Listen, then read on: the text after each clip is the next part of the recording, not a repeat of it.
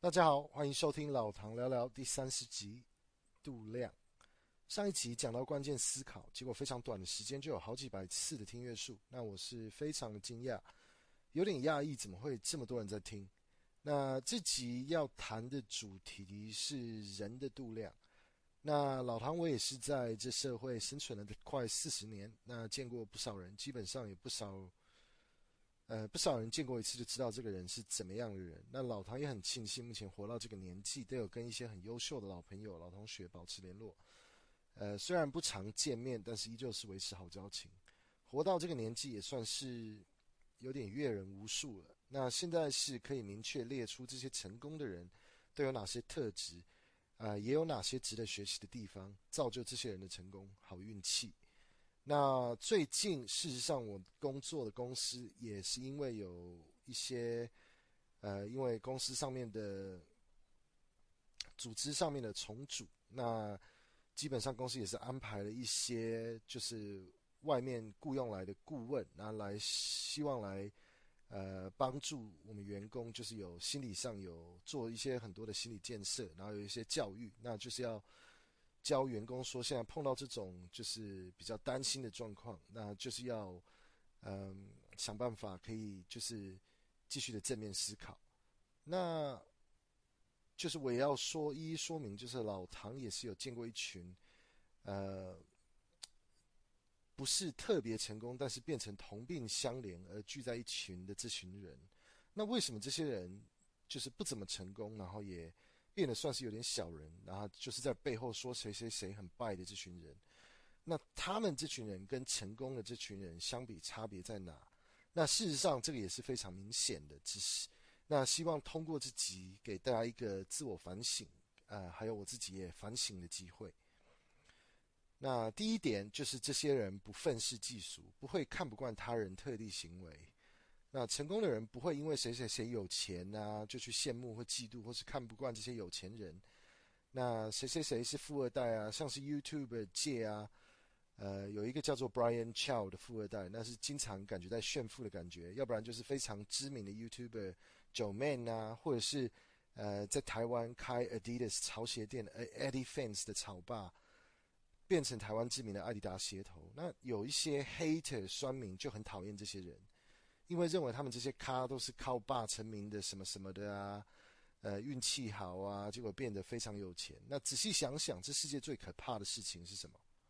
那就是富二代、有钱人都比你你他妈的更努力、更上进，甚至是努力到根本没时间、根本没精神去讨厌特例的人事物，什么林佳龙啊、陈其迈啊、民进党啊、高端疫苗啊，什么。都很糟糕啊！什么共产党是脑残，国民党是废物啊，民进党是草包啊，民进民众党很没用啊！什么老唐自以为说的都对啊？什么爸妈都不喜欢你，你朋友所有都讨厌你，还有听到这些都蛮多次。诚实说，老唐从来没有从成功的口里听过这些，因为成功的人根本不会去想是为什么讨厌谁谁谁。第二点，这些人不消极不唱衰。过去也有听过一些酸民啊，说什么台湾很差。建设超级落后啊，政府超烂，台中治安差，民进党都贪污，中国好棒棒，一线城市啊，北上广深啊，连二线城市都大胜台北，哇，超讨厌天龙国的，几乎一辈子都要听这些酸民乡民说这些东西。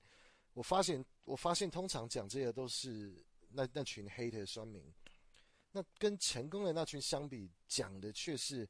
哎，台湾真的不错啊，食物好吃啊，生活便利性十足啊，医疗健保世界第一，台湾轨道建设越做越棒，台中人文荟萃，不愧是自古的文化城啊，桃园发展航空城真的是发展越来越好啊，新竹变得好繁华啊，高雄真的不愧是台湾的呃第二大的直辖市啊，像这种东西做基础建设做得很棒，那我记我注意到的是成功的那群。看到的是人事物的美好，那也很享受这些人事物的美好。第三点，这些人不忘根不忘本。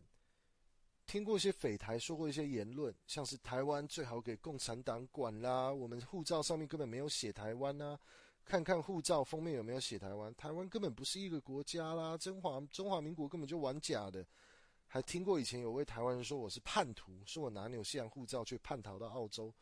什么台湾很烂啊，根本没什么啊。老唐，我过去真的听得到，听到非常多这种言论。不过真的除了这群，哎，我还真的没有看到成功那群人嘴里讲过这些东西。我只知道我的根是在台湾，那我的一切都是我爸妈养育我长大，我才拥有的。而且我从头到尾都没叛逃到纽西兰、澳洲过。这都是不，这都不是我能决定的，所以我今天才会在国外。我也尊重我们中华民国台湾这个国家的法律跟制度。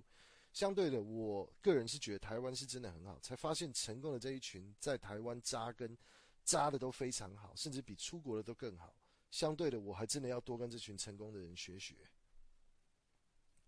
第四点，这些人不会口里不一，不会在背后当小人。那过去碰到些酸民啊，嘴巴说一套，成口舌之快。这这句话也是听过好几十年了。那说自己已经研究很多投资的书啊，说学了很多知识，说巴菲特的投资报酬率事实上没有很高，什么只用技术分析看趋势模式的呃方式来做决定。那建议我也去学，结果呃后来好像就是都还没有下过股票市场的单。那还有碰过住在澳洲雪梨的一位高手，澳洲股市看不起，就直接放弃澳洲股市，直接上华尔街买美股。讲的有多厉害？什么 GameStop、AMC、Reddit 上面炒得多凶？说几什么什么几个礼拜后，GameStop 的股价会炒到美金一千块，好像到最后好像结果也不是很好。那个什么老唐啊，他是个台湾，你看他说这些东西最好他都对。什么支持民进党一四五零，搞什么网军，弄什么 Visit Taiwan 啊，根本没用啦。你背后你爸妈爸妈都跟他切割关系，他朋友都不喜欢他。什么用学历压人？听过哦，这个已经听过超多了。搞出个什么台湾语录，结果在背后传来传去。那成功的那群人，我还真的没听过任何人说过这些东西，而且说出来的东西还一定会做到，也不出狂语。我发现成功的那群人，他就是会祝福着别人成功，祝福着别人顺利。那老唐确实也祝福成功的人继续成功顺利。那自己回想一下，自己职涯。后来加薪升迁的运势比较不错，那确实就是靠工作经验推荐，呃，一些推荐人的口碑，那而且也是说到做到的态度，后来升迁加薪的运算是比较好。那我也是在 LinkedIn 上面有累积超过二十个推荐，对这方面的领悟感受也是非常深的，因为做人还真的是要有原则，应该就是要说到就一定要做到的态度。第五点，这些人不狂不狂妄不自大，而且给别人台台阶上。最后一点，我发现成功的人呢、不论是社会阶层多高，那仍然会非常尊重社会阶层比较低的人，不会因为自己已经是创业成功啊，变成大老板啊，或者看不起领低薪的社畜。那这群成功的人不会去批评哪个政治人物、哪个政党，什么林佳龙啊、陈其迈、陈时中啊，很废啊，什么共产党、共产党脑残，国民党废物，民进党绿共脑残。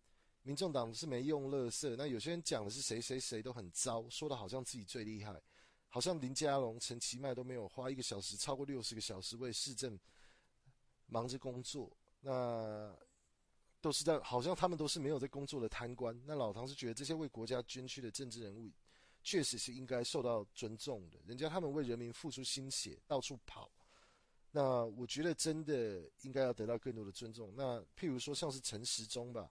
当时他在当防疫指挥官的时候，人家他每天忙着看这些疫情的数据，然后来分析这个疫情的状况，还有疫情的变动。那每天都还召开记者会，那我觉得他确实是蛮辛苦的。那想想人家可以为一整个国家服务，那就会有这么多的酸民居然在批评他们说什么？我们居然要批评他们什么什么的？那时候我是觉得说哈，批评的话就要先以身作则，你先做的比陈时好，陈时中好。那你再来批评吧。那我发现事业做得大、做得成功的人，反而说话的方式却是说：我们的政府不管多烂，至少还是全世界二十到三十强的。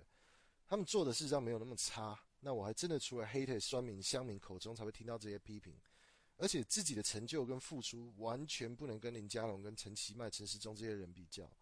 所以这不是乡民，这不就是乡民愤世嫉俗的话而已吗？那除了这点，我还发现成功的那群人愿意给别人一个台阶上，那他会把你捧上去，愿意扶你一把，让你顺利，而不是在背后捅你一刀。OK，那我这集就要说到这里。那我真的是蛮期待一个月后自己的听阅数的数据。拜拜喽。